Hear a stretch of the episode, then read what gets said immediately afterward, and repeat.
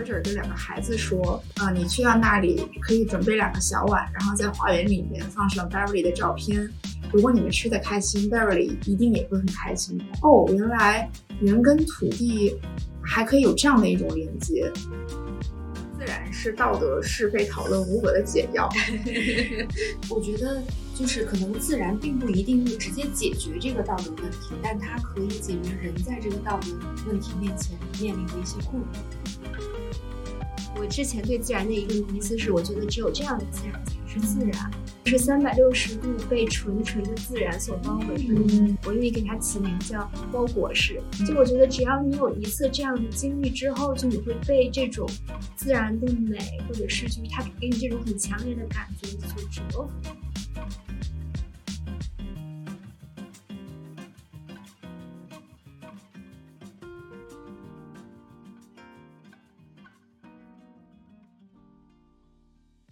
边聊，边聊边看。Hello，大家好，我是很喜欢电影里的自然，但是不怎么喜欢现实里的自然的 Cindy。Hello，大家好，我是快乐宅宅女米烧王。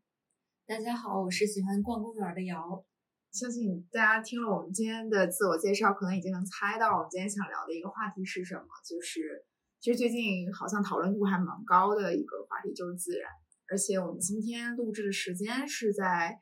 世界什么日来着？地球日哎呦，这个地球日、环境日、各种日，我觉得有点太多了，我已经就是脑子晕掉。对，但是我觉得 anyway 吧，这些不应该是日我们才要去关注的，对是我们每天都跟我们息息相关的一个话题。然后在开始今天的节目之前呢，我想先分享一段我今天早上读到的一段话，就是在呃春季这一期最新的单独里面，主编吴奇写的一段话，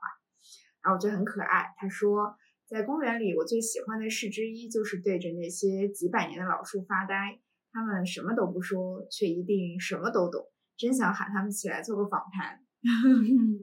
对，就很可爱的一句话。然后我觉得好像也真的形容了我们每次看到身边长出来的这些花花草草啊，那种当下的心态吧。嗯，其实这个也一定程度上解释了我们为什么想聊这个话题，因为最近，呃，不确定的事情发生的太多了，所以我个人体会是，当这些不确定的东西发生的时候，我们其实唯一能抓得住的东西就是我们身边的这些自然了。而且我们三个人的群里面最近分享了非常多花花草草的照片，就看到他们就会觉得很快乐。嗯，而且就不知道是因为现在北京的绿化真的变好了呢，还是因为我们观察变得更敏锐了，就突然觉得北京的路边怎么这么多花？就平时中午吃完午饭下去散个步，就发现。对，可能是要求变低 了，只要有一点花就开心了。昨天本来北京说要刮大风嘛，嗯然后好像也没有来势汹汹，然后今天突然就变成了晴空天气特万里别好，你就会觉得哇，好天气就很值得被珍惜。然后你觉得空气中那些刮，最近刮的那些飞杨絮、絮嗯杨絮也没有那么的讨厌，甚至还蛮可 爱的。是的，甜蜜的负担是。嗯，对。今天今天这个话题其实是姚老师先想到的，要不先请姚老师你来讲讲为什么我们需要去重视自然，在现在这个时间点。对，最直接还是跟疫情有关啦。从二零年初开始，有很长的一段时间都是处于在家办公的状态，尤其是疫情刚开始的半年，真的是经常连小区都不能出去。但很幸运的是，我住的小区是一个很大的小区，然后里边就会有各种各样的花草。就我还很清晰的记得，二零年的春天来临的时候，我就照常下楼散步，然后就发现，哎，就小区里的花已经开了。你会看到很明显的一个时间的更替，先是桃花开了，然后有玉兰、有樱花和丁香什么的。之前我们讲到自然，可能大家很容易想到的是户外，比如说一些大山、大河、大海什么特别壮阔的景色，就跟美国国家地理里边去采访那些地方一样。但其实疫情之后，我会发现自然就在我们身边，然后我们也是自然的一部分。嗯就你下楼看到的树，你在自己阳台看到天上的云朵，其实它们都是自然。嗯啊，我觉得这个是为什么我会特别想在这个时候聊一聊这个话题的原因，因为我们都不知道这样的状况还会持续多久？我们唯一能做的就只是继续保持对于身边的人、对于身边的这些环境的一个关注，嗯让自己保持一个非常乐观积极的心态。我觉得对于我自己来说，我其实之前就不是很关注自然的一个人，包括我之前经常跟杨老师提到 我们一起爬山的经历，然后我就我就很认真的从山上下来以后问他一个问题，我说为什么会喜欢爬 山 然后大家看到我这个听到这个问题就一脸懵逼。对，可能不同的人对于爬山的体验不太一样吧。对，但是大部分人还是都会提到一个，就是我爬山是为了去欣欣赏身边的自然。嗯我不知道为什么我没有敢啊，但是我能体会到大家对于自然的那种向往，然后渴望用自己的眼睛看它，甚至用爬山的方式去亲近它。然后最近开始才就是去关心一下身边的自然的环境，包括我们在路上看到这些树是什么，我以前真的不知道它是什么。我以前以为就是郁金香就是那样儿，就是那个成花苞的这种形状的，我不知道郁金香竟然会开花。你看过它凋萎呃那个枯萎的样子吗？这两天我们楼下那个郁金香就枯萎了，然后枯萎之后就完全变成了不同的样子。嗯，加班的时候可以关注一下。对，嗯感觉一定程度上形容了我们每天生活的一种状态。嗯然后是呃，上周呢，我们一起去资料馆看了一部电影，所以我们也很想从这部电影开始聊聊我们对于自然的一些感触，以及从中我们觉得自然可以带给我们生活的启发是什么。那这部电影就是《昆西四季》，嗯，然后我们三个都很喜欢这部电影。首先，然后我很喜欢它的其中一个原因是它的导演是我很喜欢的一个演员，叫 Tilda Swinton。嗯啊，它是个纪录片嘛，所以所采访的这个主人公也是姚老师很喜欢的一位嗯作家和艺术批评家，嗯嗯，就是 John Berger。对，然后相信可能很多人听过他写的《以观看之道》这本书，当时也是启发了很多人怎么样去欣赏艺术。嗯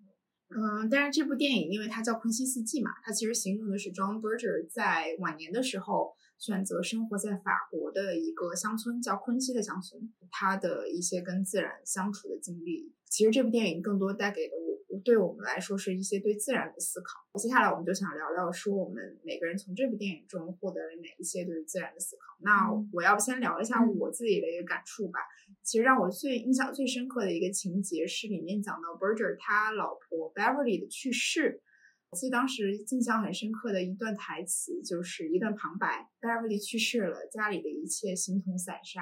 然后当时那个镜头的画面就是透过家里的窗户照到外面，那个阳台上放着一个可能很像簸箕的东西，然后簸箕里面放着我们平时可能司空见惯的一些食物，但是那个画面是很空洞的，你就会觉得好像这个人走了，这个家的灵魂就不在了。为什么会对这个这个画面感触很深呢？是因为 Berger 在跟 Swinton 的两个孩子聊天的时候，因为呃 Swinton 的两个孩子想要去坐火车到比利时去去探访，可能是以前 Berger 跟他儿子一起生活过的在比利时的家，那个地方种植着当时 Beverly 自己亲手种下的 raspberry。是他四十年前种下的。虽然这个他的妻子已经去世了，但是 Berger 跟两个孩子说，如果你们去了，你们可以吃到现在刚刚长成熟的 raspberry，就是蔓越莓吧，应该是。嗯，覆盆覆盆覆盆子还是树莓，树莓嗯，就 whatever，反正就是那个红色的对，很好吃，很有营养的小果子。是的，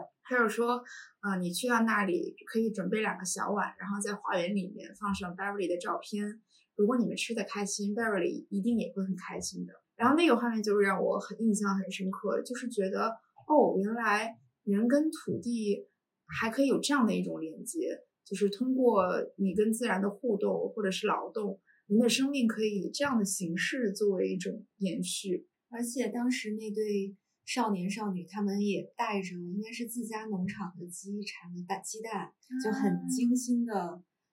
那个包装起来送给了 Virgin。嗯，嗯，他说他是他觉得这是一个非常好的礼物。对。嗯然后其实我刚刚形容的这个，嗯，更多的是关于人怎么跟自然创造一种联系。然后其实这个电影还讲述了更多我们跟人自然的几种其他形式的关系。嗯要不请你稍微谈谈你的一些感想？嗯，就其实我看《昆西四季》这个电影，我觉得其实我对自然这个最直接的感官是觉得，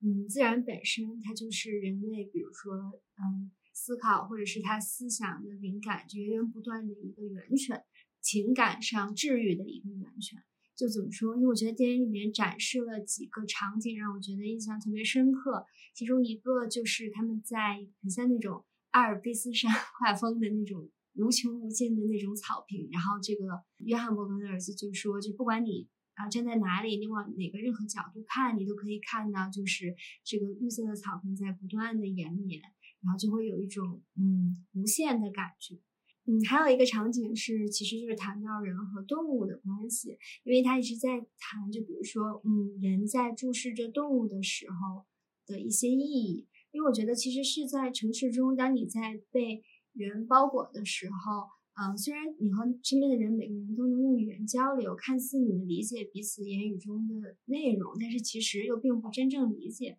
但是其实。在和动物就是这样四目相对的时候，其实语言是一个隔阂，把人和动物隔了起来。在这种情况下，反而就人更能意识到自己的存在，更能感受到人作为人而不是动物的这样的一个感受。所以我就觉得，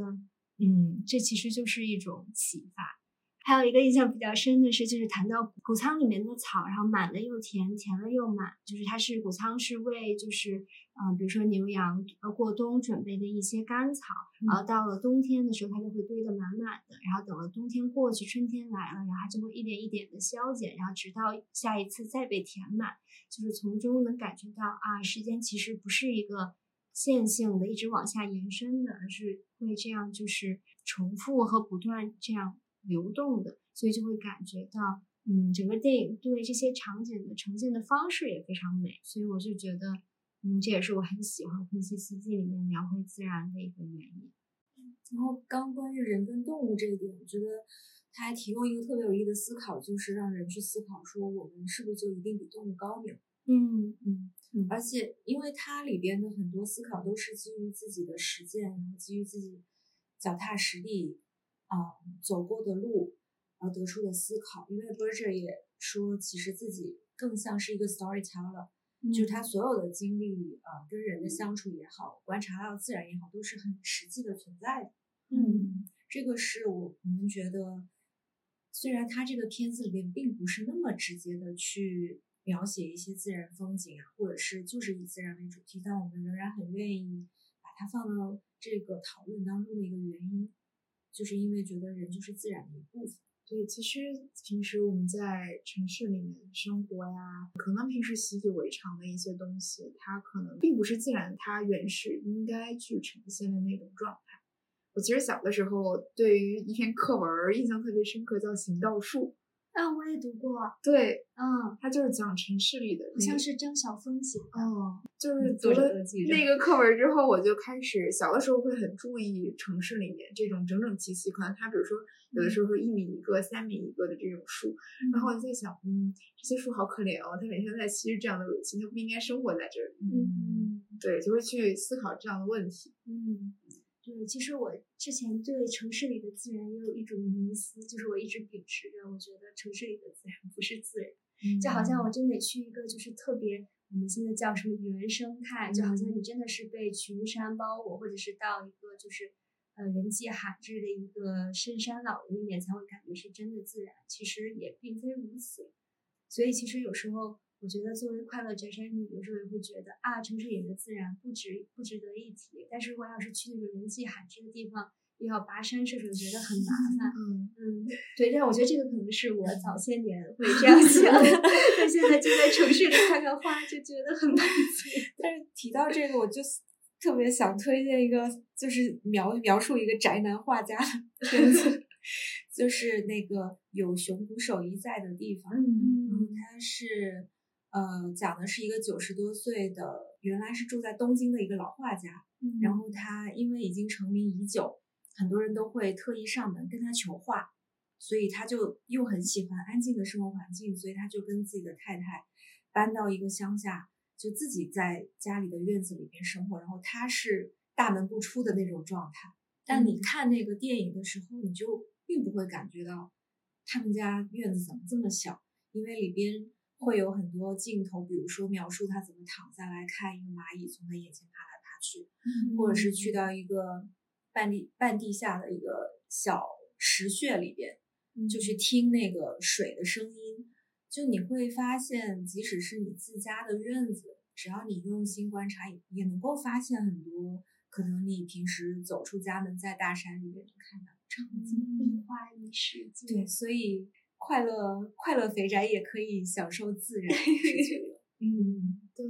你说到这个，我又想起另外一个，也是作家，他是作家的一个电影，呃，就彼得汉德克的《我在森林也许迟到》。嗯对，然后他也是就是自己在这个乡村里面守着一个房子生活，有一个院子。然后我当时印象非常深刻的一个场景，其实跟《核心世界》里面有一段比较像，就是他们在切苹果。嗯然后当时是 Berger 跟 s w i n k e n 讲了自己父亲切苹果，他会嗯特别细致的在讲述。嗯我当时在想啊，我那我会那样很认真的在就是思考我父亲是怎么样子。嗯这种平时的动作的 b e r 就讲说他爸爸是 cutting to quarter，、嗯然后再 peel 的那个皮这样子，嗯所以 Swinton 当时就说：“哦，你这样说完，我其实已经在自然而然学它了。嗯对，然后当时觉得啊，切水果这个也是我们跟环境交交互的一种方式。嗯对，然后想起来那个我在森林也许迟到里面那个作家，他最除了他写作最大的爱好就是切蘑菇，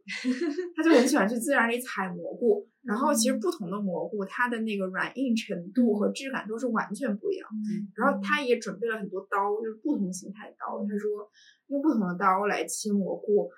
你会感觉到就是就是最大的那种治愈和感触。然后你就是感就是细细的用手去感受刀嗯跟蘑菇产生那种摩擦带给你手的那种震动感。嗯嗯，哦，没看过，想看了。对，成 功案例。嗯，其实说到这个，我又想到，就是其实当你把就是嗯你的注意力聚焦到这种程度的细节的时候，就是感觉时间的尺度也会变。就比如说之前看到一个纪录片叫《人生果实》，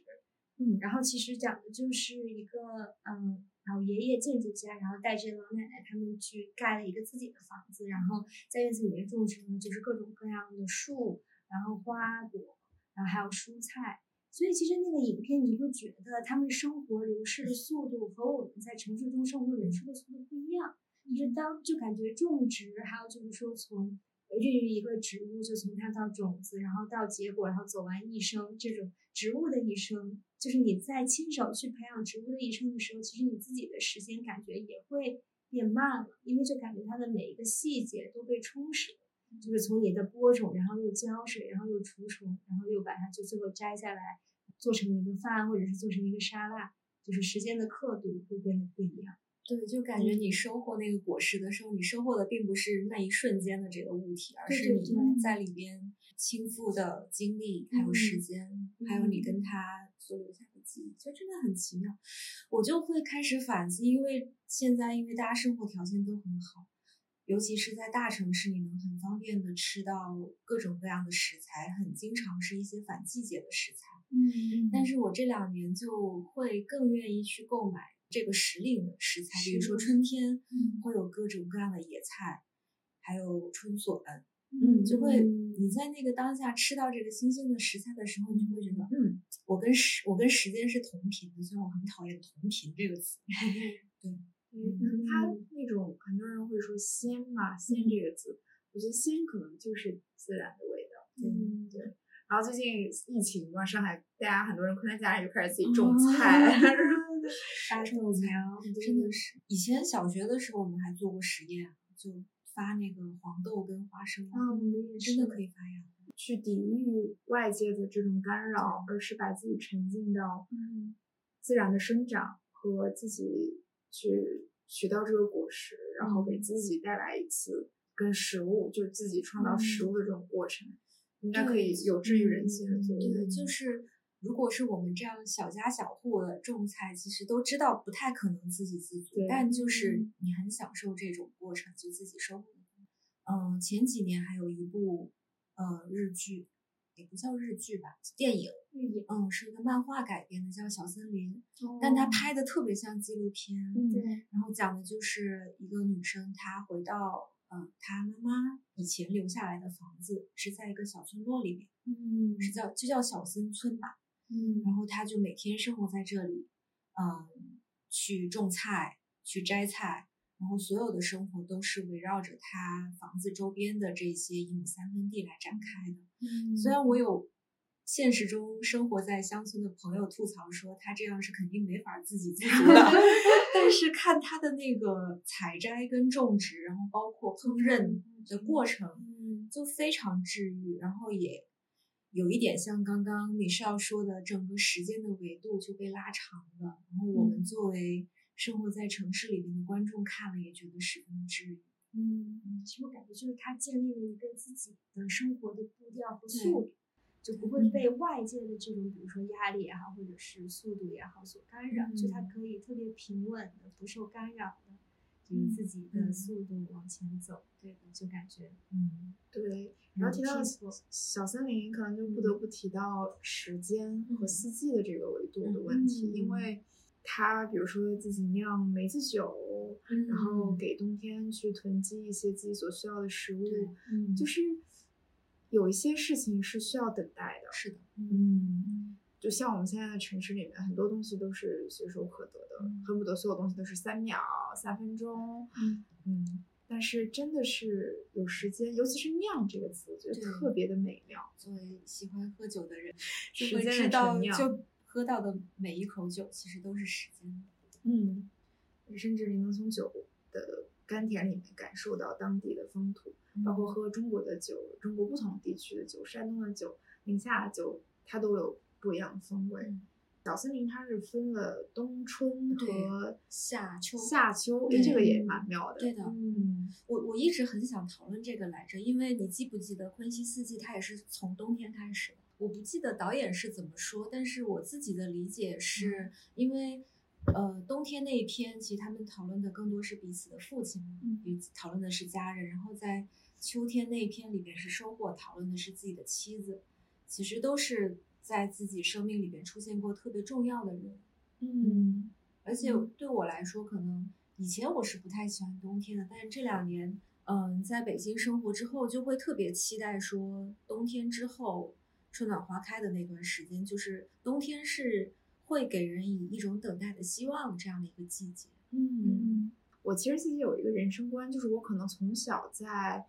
呃，我从小在东北长大，嗯哈尔滨这个城市，然后冬天的那种肃杀感，在我的童年印象里面非常深刻。嗯包括后面离开家乡去到大学，又是在一个就美国一个叫雪城的地方 读书，就可能在我二十岁之前的这个冰雪白色的，然后枯枝落叶的这种印象，在我脑子里太过于深刻了。嗯所以每当就是春天来到，我觉得北京的这种由冬到春的还是挺明显的哈。季节特别分明。对，然后我会 当时就是有一个第一刻感受，我值得吗？嗯嗯，它它真实吗？嗯嗯，我一直会有这样的思考。嗯对我就是好像司空见惯，觉得人是应该活在那样的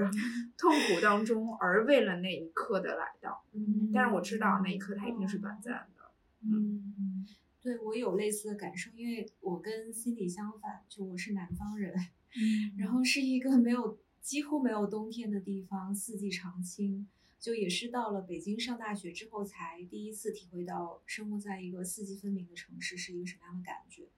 每当这个时候，你会更明显的感觉到生命的更替的这样子的一个节奏，会帮你摆脱一些很平稳、很无聊的生活，嗯，就会让你觉得你的生命里面是有变化的。嗯。然后谈到四季呢，我其实就刚刚我们聊的是这种纯自然状态下的四季嘛，但是我还想聊一个，就是增加了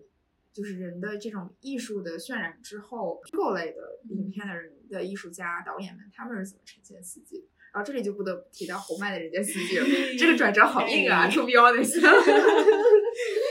对，但是其实还是有一个关联度的，就是我们可以看到，呃，侯麦的作品里面，首先是他取景的能力还是很强的，嗯。就是在他所有无论是海报啊，然后故事人的这种角色的设定啊，嗯。以及里里面一些人在当下季节可能会容易产生的一些情愫嗯。所呈现的这种故事的基调，我觉得这个把握是非常准确的。嗯。比如说夏天，那可能就是主角就是一个在几个女生之间摇摆不 定的男生，可能夏天就是渣男产生的季节，这个蛮准确的。然后好像冬天是一个相对于温暖的故事，可能更多的是关于 Christmas 的团圆啊这种，大家比在这个季节里面容易去感受到这种主题。然后这个是我觉得比较妙。另外一个点就是，有的人就是有有一个说法是说，自然是道德是非讨论无果的解药。就我觉得确实是这样，因为红麦他自己本身就是在就是道德的 A 暗 B 面之间这种讨论嘛。就因为如果他一直讨论，一直讨论，这个东西是没有结果的。对，但是怎么让这个讨论终结呢？那就是把自然嗯，搬到这个道德讨论的面前。我觉得就是可能自然并不一定会直接解决这个道德问题，但它可以解决人在这个道德问题面前面临的一些困惑。嗯就是因为我们刚刚讲到说，当你在自然里边待久之后，你会多少意识到人的一个局限性。就我们看过很多电影也好，纪录片也好，其实都体现的是这一点嘛。就虽然现在科技很进步了，我们总说征服自然，嗯，或者是认识自然，但是我觉得因为疫情，大家现在又稍微往后退了一步，会去意识到说自然的力量还是很强大的，就是嗯人永远需要对自然抱有一个敬畏的心情。嗯嗯，而且红麦很打动我的一点是，我觉得他对于自然是有一种宗教性的信仰的。嗯比如说，在我印象比较深刻的几部作品，一个是《绿光》，嗯就绿光那个女主人公，其实她是有一点神经敏感症的样子，就感觉自己是社恐啊，然后觉得自己没有办法跟别人进行很 open 的交流，然后自己也会有很多自我的怀疑。嗯对，但是结尾就是结尾，在她遇见一个自己不知道自己是不是喜欢一个偶遇的男生，然后她就跟那个男生说：“哦，你知道一个传说吗？就是海平面上会升起绿光，看到绿光的人就会有好运。嗯然后电影就在绿光出现那一刻戛然而止了。对，这是其中一个例子。另外一个作品就是《双姝奇缘》，嗯然后那个例子就是有一个哦蓝色时刻。对，因为那个电影也是设设立了一个二元对立的角色，一个是一个可能比较偏乡村 vintage style 的女孩儿，她向往着城市的生活；另外一个是已经在那种很现代都市里面的生活，然后想回归田园的一个女孩儿。所以两人价值观是完全不一样的。但是怎么样归于一个和谐，就是这个乡村女孩特别想跟那个城里来的女孩分享，从夜晚黄昏到夜幕降临到黎明，对之间有一个一分钟，呃，完全宁静的时间，然后这个时间你可能能感受到宇宙带给你的超凡的力量，嗯嗯，就那个瞬间，让这一切都就是道德讨论可能都变得毫无意义，嗯嗯嗯而且我觉得多少是，如果几个人一起见过这样子自然的时刻，能够真的能够化解很多。对，我觉得可能目前来讲，自然可以是我们在有一些找不到答案的时候的一个最后的靠山。但是说不定我们人类依然是渺小的，自然背后还有更伟大的力对，量。就是嗯因为当人类进化到一个很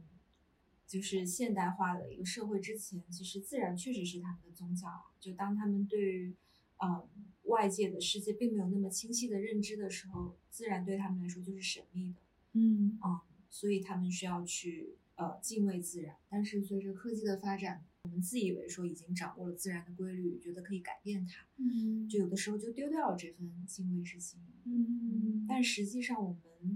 很多时候还是会需要它的。嗯就我就记得上周末就跟朋友一起去宜家，然后那天刚好是农历十六，然后离开宜家之后，我们就开车走在四环路上，嗯就往南走的时候，那个月亮就正好从我们的左手边升起来。因为平时我自己会看看月亮什么，但就不太会说跟朋友一起去，真的是大呼小叫说哇，你看那个月亮是粉色的，然后越升越大，然后就结合就融融入了整个城市的背景里边，就非常的浑然天成。嗯，对，就刚才瑶说，其实人还是需要自然的，我就不禁想到徒手攀岩。嗯，就是其实我觉得大家看这种片子，可能最大的感觉就是说，自然是一个被征服的对手，就它是作为就是人类征发起一个挑战，然后征服的一个指向的一个客体、一个对象。嗯但是其实我感觉，就是我看完这个片子，其实我最大的感受是，其实它是通过自然。把自然作为一个媒介和手段，其实完成了对自己内心恐惧的一个克服和超越。对，就是他自己的就是情感，或者是就是他自己作为人这种存在的思考，实现了一个超越的感觉。因为其实他是通过不断的发起这种挑战，然后其实克服了恐惧。对，他就不是在探索自然的边界，嗯他是在探索自己的的边界。所以就这种程度上，嗯感觉自然更像是一个，就如果是征服是就是从上往下看，自然是作为一个被征服的一个对象的话，其实我觉得徒手攀岩里面其实它展示的更多是一个自然作为一个平行的，能让他看到自我镜子这样的一个存在，所以我就觉得，嗯，其实，在某种意义上，就是我们还是在比如说这种情感和发现自我上需要自然。嗯，对，因为刚刚米少讲到那个徒手攀岩，那个 Alex 他爬的是优胜美地的一个山嘛，嗯然后我之前看过另外一部，他就是专门讲优胜美地这个攀岩史的一个纪录片，就有提到很早的时候，其实攀岩是有分成两派的，一派是会更强调说我们不要对这个山体造成太多的破坏，我们就尽量依靠人的力量去爬。然后另另外一派，他们就真的是用非常人工的方式，基本上是爬一步打一个钉，爬一步打一个钉，然后所有的这些钉都会留在那里，后人就很简很简单的就爬上去了。嗯，对，所以回到到了现在，这些做 free solo 的人，其实他们是更尊重这个自然原本的样子，然后去挑战的是自己，嗯，就非常值得钦佩。而且不光是在极限运动领域，其实在艺术上也也有这样子的例子。就虽然说起艺术，我们大多数反应都是你就是人去创作的嘛，但是嗯嗯，之前看过一部叫《河流与潮汐》的纪录片，嗯这个纪录片是关于一个英国的艺术家叫 Andy Goldsworthy，他的故事。然后这个艺术家他创作的一个特点就是所有的素材都是来源于自然，然后很多他的呃受违约的作品也都是在户外，比如说呃在一个呃滩涂上，或者是在一个公园里，它就是利用比如说树叶，嗯。然后一些石头，然后去垒起来。嗯，然后。这个垒这个石头的过程也是会很受外界的影响，比如说它刚刚好涨潮了，然后这个纪录片里边就有记录到他反复的去垒这个石头，反复倒下，反复垒，而且这个石头很有可能在涨潮之后它就被推翻了，但他也并没有去留恋这个作品刚刚完成的时候那个样子，就恰恰好相反，他会觉得，嗯。自然的力量，尤其是这种河流和潮汐的力量，是也是这个创作的一部分。嗯对，这在我看来是一个特别聪明的方式，嗯嗯，对，就没有去留恋一些特别肤浅的、特别眼前的东西。嗯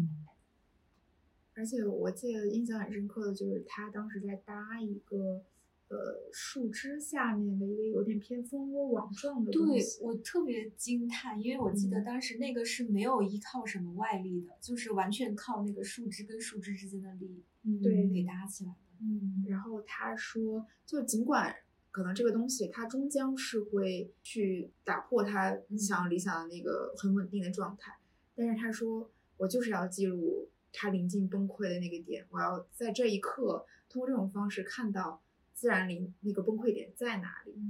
就好像他创造了一种我们自然交流的方式。对对对，嗯。然后这里我想突然想到一个，我上周看了《只此青绿》。哦，你看了？我看了《只此青绿？然后我看了之后，我才知道，就是我看之前可能觉得我只是去欣赏一个古代的画儿，然后我可能对青绿这个配色还比较感兴趣，看它如何在中国，尤其是通过现代文物方式来呈现。嗯但是发现它其实就是一个人去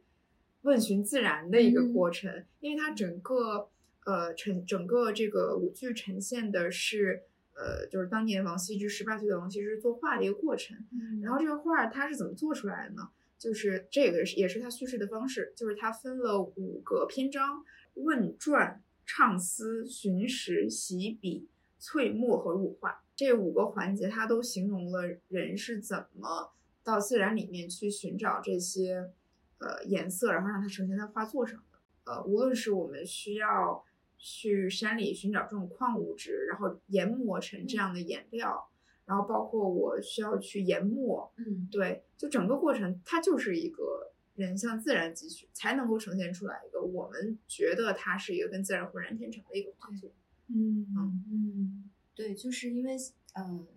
刚刚 Cindy 说的这个从大自然里边攫取色彩来去创作，就想起小时候学国画，就中国国画那些颜料名字都特别美，其实多少是跟它的原料有关系的。然后包括嗯，在日文里边对于颜色的命名也都是很多时候是跟植物有关系，都特别美那些名字。嗯嗯，让我想起那个白乐和写乐的那，些墨水，那些墨水名字特别美嗯，紫阳。嗯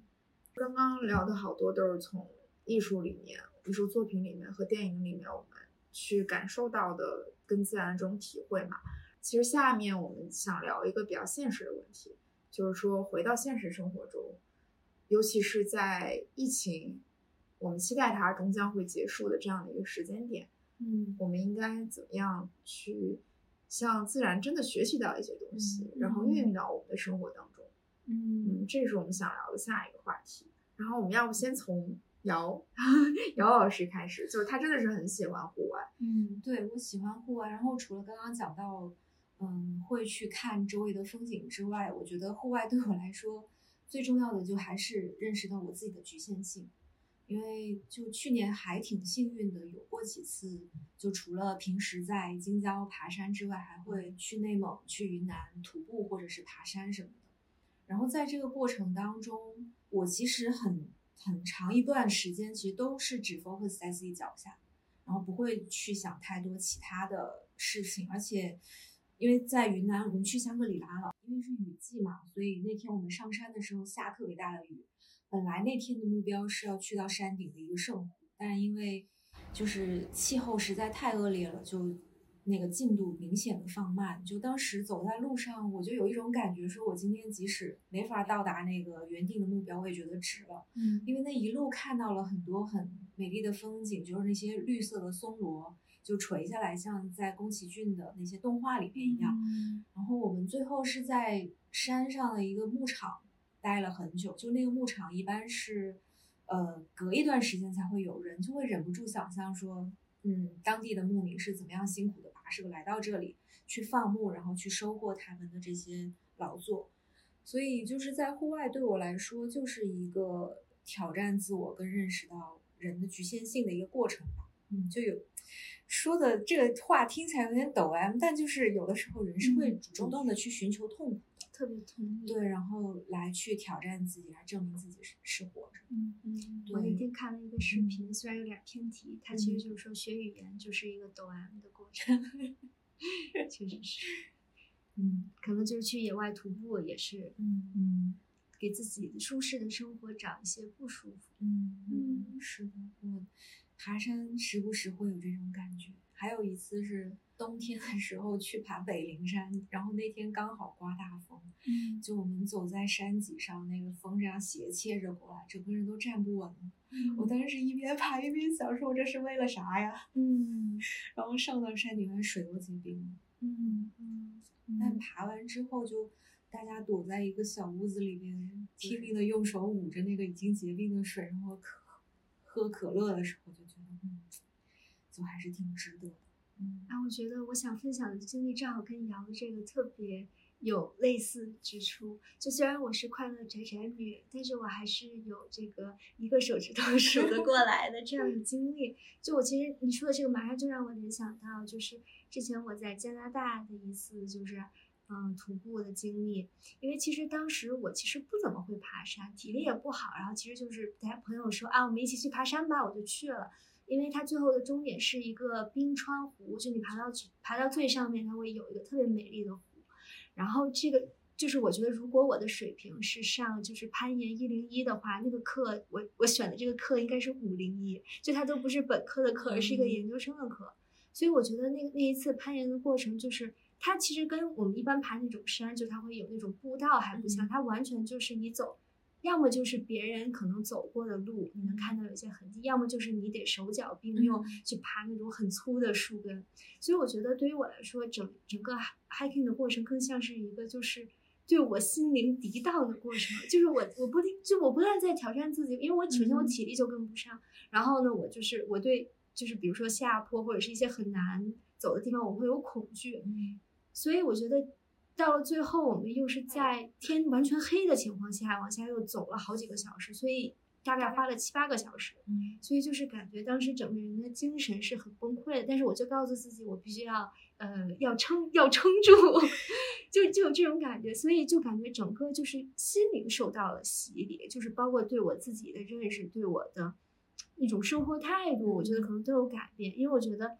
嗯，当时给我最大的一个启发是，就是你要手脚并用，就能抓住你眼前能抓住的东西，不要想着前面的路有多难走，你的体力是不是还够，你只要能这样一步一步一步迈下去，你就可以最后走到终点。就是这个可能看起来是个非常浅，就是浅显的道理，可能小学生都知道，就是要啊一步一步这样走。嗯但是只要只有你真正经历了这些苦，就是你的身体，就是身心都受到了这样的摧残，然后你从中得到这样的体悟，我觉得是就是一个不同 level 的一个实践之后得到的道理。嗯，我觉得就这个过程中和人的 bonding 也会感觉和平时不一样，因为当时我就和一个朋友，当时我们其实也不太熟，然后到了最后我们走出去的时候，我觉得我俩都要热泪盈眶了，然后我们俩就互相对 互相拥抱，然后呢还拥抱了两次，然后。但是因为它是在一个，它真的是个鸟不拉屎的地方，然后因为后面还有四个人，他们走的比较慢，他啊、但是车钥匙还在他们那儿，嗯所以外面又很冷，因为已经是很晚了，所以我们两个就在一个旁边特别简易的一个厕所里面取暖，嗯因为它真的太冷，然后就是站在马桶边上，然后聊天，所以我就觉得这是一个非常不可思议的经历。对你这么说，我想起来，我我一直有一个观点，就是，嗯我觉得自然真的是一个特别好的镜子。嗯一个是它会让你特别关注当下，可能没有哪个场合能让人嗯比在自然里边更关注于当下。然后另外一个是它能照见你身边的人是什么样子的，就是在自然这种，可能每个人的目标都是为了生存下去。就如果嗯往极端一点说，嗯是为了生存下去，那每一个人的个性跟本质本质都会显露出来。嗯，嗯，就我虽我虽然会觉得这样的经历很美好，但是我经历过一次之后，我真的不想再来 就有点像我对于冬天春的那个到来的那种感嗯受一样。嗯，我觉得这个是不是中国的哲学思想对于我们最近搞的进步有点多？那你展开讲讲。对，就是嗯，最近读《道德经》嘛，然后其实就是想引用一个老子《道德经》里面说的一段话，然后我觉得这可能它有点影射到我们对于自然的这种思考吧。就是他说，呃，夕言自然，故飘风不终朝，骤雨不终日。孰为此者？天地，天地尚不能久，更况于人乎？就是老子他说的这种自然，它嗯并不是说，呃，是一个自然科学的理论，嗯而是说自然本来如此，是一种如是的概念。嗯对我觉得自然如是的状态，就是这个道，道其实它就是一种不可言说，嗯，但是就世间万物没有任何事情是本来如此，但只有道，它就永远都在那里。然后就有点让我想到那天在朝阳公园跑步，然后看到就是身边生长的这些树、嗯花花草草，让我感莫名感受到一种自然的平衡的力量，我好像感觉哎，那个就是所谓的道吧。嗯嗯，因为好像嗯看到我们就是最近，尤其是春，植物其实是变化多端的，非常的多变。可能今天是这样，明天又变成另外一种姿态。然后，但是我始终觉得公园里的景致是平衡的。像现在这个季节比较多的是绿色，而且而且是那种没有绿到很绿绿嫩绿，然后还有就是一种粉色，淡淡的粉色，也有那种嗯开的姹紫嫣红的。对，但始终你就觉得你整个在你眼前呈现的嗯景致是平衡的。就是和谐。对嗯然后我当时正在跑步的时候听的一个播客，那个播客讲的是就是一个研究疫情这种病毒的生物学家，他就在讲，其实呃我们现在所经历这种病毒，它有某种特质，嗯。就是当它的病毒性毒性很强的时候，它的传播性就不会很强；当它的传播性很强的时候，它的毒性就不会很强。嗯。所以你就觉得，哎，虽然我们现在处在这种已经让我们觉得很难的状态了，但是好像也没有什么好怕的，因为它最终终会走向最终结，嗯，回归那个它所平衡的状态。嗯，就是当你去阅读了这么多，嗯，跟自然相关的作品也好，或者是看看过很多电影，就你会整个人会变得开开阔很多。就刚刚还忘了提一部最近很火的纪录片，就 BBC 的《绿色星球》，但我只想提其中的一个小片段，就是在四季更迭的那一集里边，他讲到，嗯，在一场山火之后，那些科研人员就发现这个。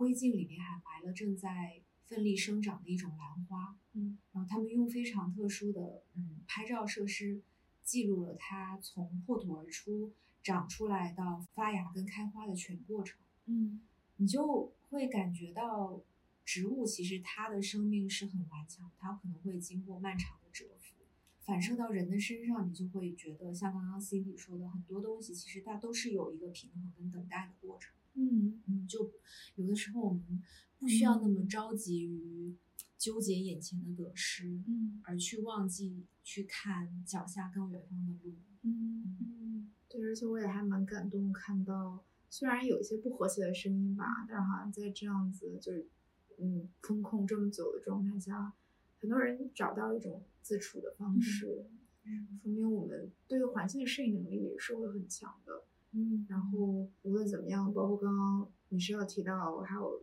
要提到自己登山这种经历，嗯，我们会更自然寻找到一种和谐共处的方式的。嗯，其实刚才就是嗯，绿色星球里面提到的自然，其实就回到刚才我说的，就是我觉得那是一种真的自然，就是它是一种野性，嗯很强，然后没有人为介入感。就是其实人在其中摄入的不太多，然后人所建造的这些建筑文化都没有很设计的那种很原始纯净的自然。又回到我刚才说的，就是我之前对自然的一个迷思是，我觉得只有这样的自然才是自然。就我觉得，因为这样的自然，我愿意给它起名叫包裹式。就是我我进到这样的自然里面，我就是三百六十度被纯纯的自然所包围着的。就我觉得，只要你有一次这样的经历之后，就你会被这种。自然的美，或者是就是它给你这种很强烈的感觉所折服，以至于说就是你身边城市中的呃近在咫尺、触手可得的自然，反而不显得那么珍贵，或者是那么有震撼力。就是所以这样，就是我想分别举就是两个例子，就一个是包裹我我我搜靠包裹式的自然的经历，还有一个就是这种近近在咫尺、触手可得自然的经历。就我觉得包裹式。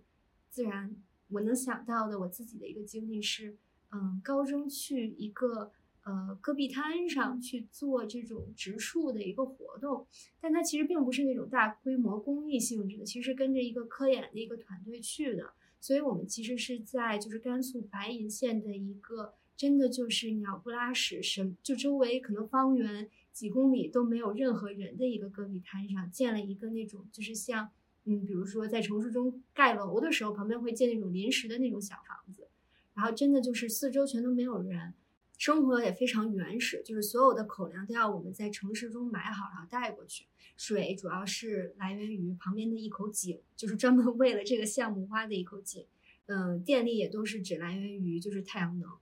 然后，但是我觉得我是在这个地方，就是生活条件非常艰苦，厕所其实就是没有，洗澡也是不可能。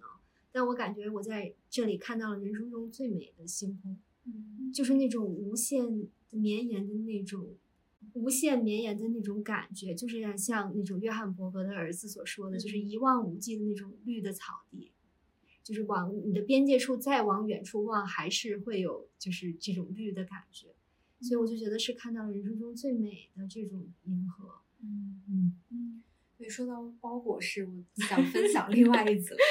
对，之前跟 Cindy 一起去的，去的阳朔，我们去到了一个那种钟乳石的山洞里面去探洞，然后因为它是没有经过开发的，就也不像之前我们去的景点那样会装上很多那种死亡射灯，就那个色彩真的太死亡了。嗯，对，然后在里面我们只能打着手电，带着头灯。在里面行走，然后到探洞快结束的时候，我们所有人其实是关掉了手机，关掉了头上的射灯，我们围成一圈，就闭上眼睛，其实你你是能突然发现自己整个感官是打开的，嗯。能很清晰的捕捉到周围那些水滴从石壁上滴落的声音，嗯然后你只能听得到自己的呼吸，或者是感受到自己的心跳。嗯。就我觉得这种包裹式的体验跟刚刚米少说的有一点类似，就是人处在一个一无所有的环境里面，嗯。其实你是能够更敏锐的去体会到啊、你周围的自然到底是什么样子，以及嗯、当你需要的时候，你会知道自己怎么从周围的这些自然里面去嗯、攫取继续生存下去的资源。嗯，嗯我感觉这种感觉就是一旦经历过一次之后，就是后面就会想不断的去重温，因为感觉实在是太过美妙。对，因为平时我们拥有的太多了。嗯我觉得好羡慕你们，我我还在等待这样的一个被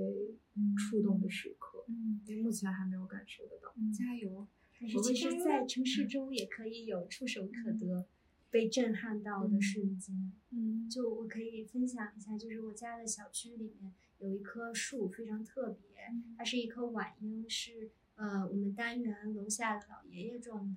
然后他三年前老爷爷去世了，但是这个老爷爷其实就有点像《人生果实》里面的那个老爷爷，他就很喜欢就是摆弄花花草草，然后在院子里面种树。所以呢，我们院小区里的好多树都是他种的，然后你就会经常看到他拿一个铁锹，然后给这个树施肥。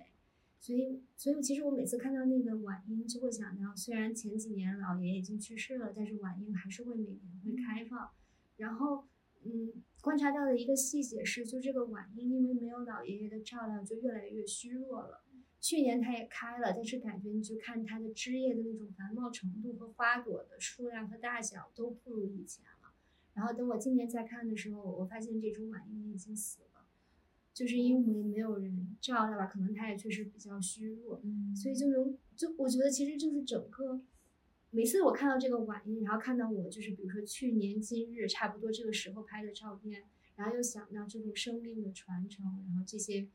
照顾这个植物的努力，然后我就会觉得这个特别的动人。就好像过去的三年间，就是其实已经过去了三年了，然后我看了三次，就是这个晚樱的盛开，然后就感觉都好像是一瞬间的事情，所以我就觉得这样的瞬间就感觉真的是被震撼到，但是就是近在咫尺、触手可得，也不是包裹式的。对，就想起就昆西斯基里边那个嗯 raspberry，对对对，就感觉这种场景的，就真的是会把这些场景联想在一起，然后就会觉得很美妙。嗯，祝愿我自己还有大家都能够品尝到我们生命里可能自然给到我们的那个很甜美的 raspberry。即使 没有品尝到很甜美的 raspberry，就你能看过很多美妙的风景，看到绿叶，看到枯枝，你能感受它们，就已经很好。嗯，不要放弃，但是也不要强求一定要得到什么。是的，要顺其自然。好的，好的，谢谢大家。拥抱自然吧。嗯嗯，拥抱自然吧。